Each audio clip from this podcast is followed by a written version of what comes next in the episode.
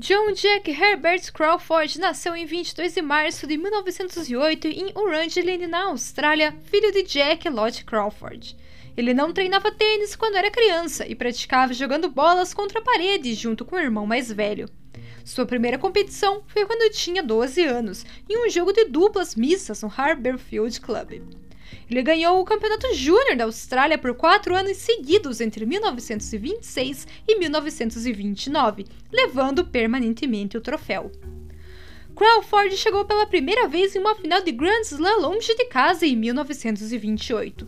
Junto com Daphne Arkhus, enfrentaram Elizabeth Ryan e Patrick Spence na final de Wimbledon, mas perderam. Em 1929, com Marjorie Cox Crawford, com quem se casou no ano seguinte, chegou na final do Australian Championship, perdendo para Arkansas e Moon. Com Harry Hopman, eles venceram nas duplas.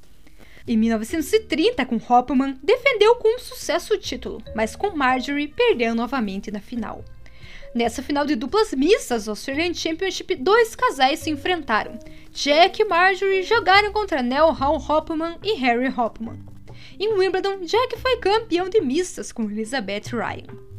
Em 1931, jogou a final de simples Australian Championship pela primeira vez, vencendo Harry Hopman em quatro sets. Eles perderam a final de duplas. Em duplas mistas, os Crawfords foram campeões juntos pela primeira vez. Em 1932, eles foram campeões mais uma vez.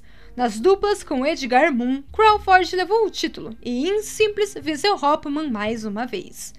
Em 1933, bateu Kate Glavett Hill, perdendo as duplas comum e foi campeão de mistas pela última vez com Marjorie. No French Championship, ganhou o título em cima de Henri Cochet e com Margaret Scriven venceu nas mistas. Crawford então foi para Wimbledon, onde venceu Ellsworth Vines na final. Faltando apenas um título para completar o Career Grand Slam, Crawford chegou na final do US Championship e esteve perto de ganhar, mas acabou perdendo para Fred Perry. Crawford poderia ter conquistado esse feito cinco anos antes de Don Budge. Em 1934, Crawford chegou a quatro finais e perdeu em todas. Para Perry na Austrália, Gottfried von Crump na França e Perry na Inglaterra. Com Vivian McGraw, eles chegaram na final na França, mas perderam para Jean Bonrotat e Jacques Pugnon. Em 1935, em simples, Crawford ganhou seu último título de Grand Slam na Austrália.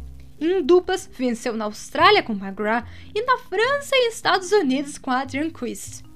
No ano seguinte, ele foi vice no Grand Slam de casa, tanto em simples quanto em duplas.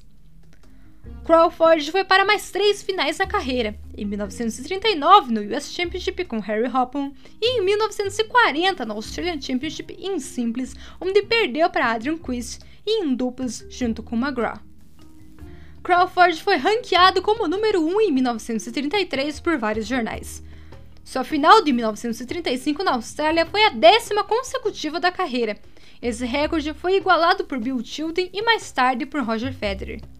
Crawford era destro e jogava na linha de base, com um jogo baseado mais na técnica do que na força. Ele não era rápido, mas tinha uma boa antecipação. Ele foi introduzido no Hall da Fama do Tênis em 1979 e no Hall da Fama do Tênis Australiano em 1997.